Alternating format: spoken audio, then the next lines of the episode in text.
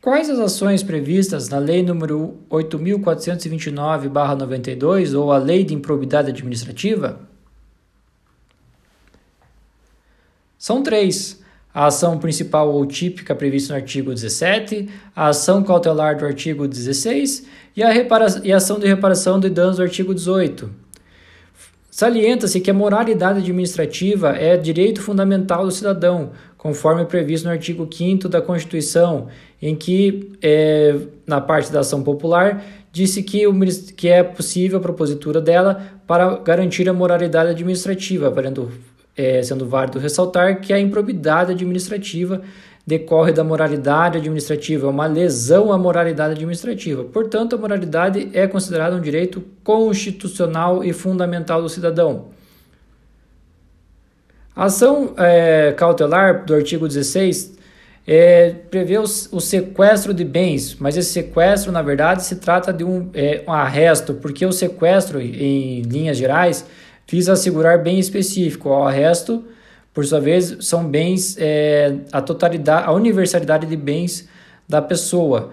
E, nesse caso, visa assegurar o ressarcimento ao erário de eventual ato de improbidade administrativa que tenha causado dano ao erário ou enriquecido ilicitamente o agente, o agente ímprobo. Então, é, visa a universalidade do patrimônio dessas pessoas. Deverá haver a, fundados indícios de responsabilidade. E que em uma comissão representará ao Ministério Público, à Procuradoria do órgão competente para, a devida, para o devido pedido. Junto com o sequestro também há a questão da indisponibilidade de bens previsto no artigo 7 da Lei de Improbidade, que também, no caso, que também se aplica aos casos de lesão ao patrimônio ou enriquecimento ilícito, que recairá sobre bens que assegurem integral ressarcimento do dano ou acréscimo patrimonial decorrente do é, do enriquecimento ilícito. Não se esquecer que as cautelares, uma, de uma maneira geral, é, de, têm as seguintes características: são provisórias e podem ser revogadas e exigem a presença do fumo boniuris, ou fumaça do bom direito, e o periculo in mora, ou o perigo da demora.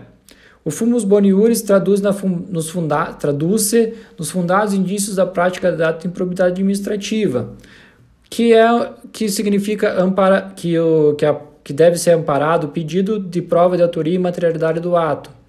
Não se esqueçam que a, o perigo em mora envolvendo ações de improbidade, notadamente na indisponibilidade de bens, é presumido, ou seja, basta a fumaça do bom direito.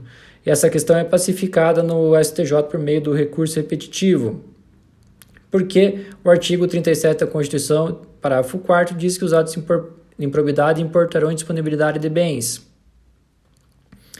A ação principal difere das demais ACPs em três itens: partes, pedidos e causa de pedir. As partes, segundo a lei de improbidade administrativa, artigo 17, somente o MP e a pessoa jurídica, Ministério Público e a pessoa jurídica interessada poderão figurar no polo ativo. Já a legitimidade passiva pode ser tanto o agente público como o particular que no uso concorra ou beneficia do ato de improbidade, mas sempre, conforme julgado pelo STJ, deve estar presente um agente público no polo passivo, particular concomitantemente. A causa de pedir é qualquer um dos atos de improbidade previstos no artigo 9, 10, 10A e 11 da Lei de Improbidade. E o pedido necessariamente deverá ser uma das sanções do artigo 12 da Lei de Improbidade Administrativa. Não se esquecer que também a, a ação típica tem outras particularidades, como o momento de defesa prévia ao réu, e, e, que a presença de indício de cometimento de atos ímprobos autoriza o recebimento da, da petição com base no princípio do indúbio pro societate. Falamos da prescrição, que o prazo até, de, até cinco anos após o término do mandato, é, cargo comissão função de confiança e até cinco anos é, e o prazo prescricional previsto em lei específica para faltas disciplinares puníveis com demissão a bem do serviço público. Falamos também, e a jurisprudência também diz que o termo inicial da prescrição de improbidade administrativa em relação a particulares que beneficiam do ato ímprobo é idêntico ao agente público que praticou a ilicitude.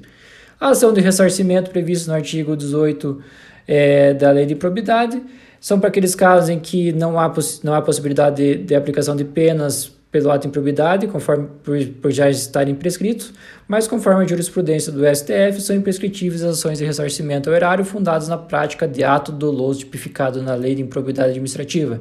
Então, a ação de ressarcimento se serve para estes casos. Até mais, pessoal!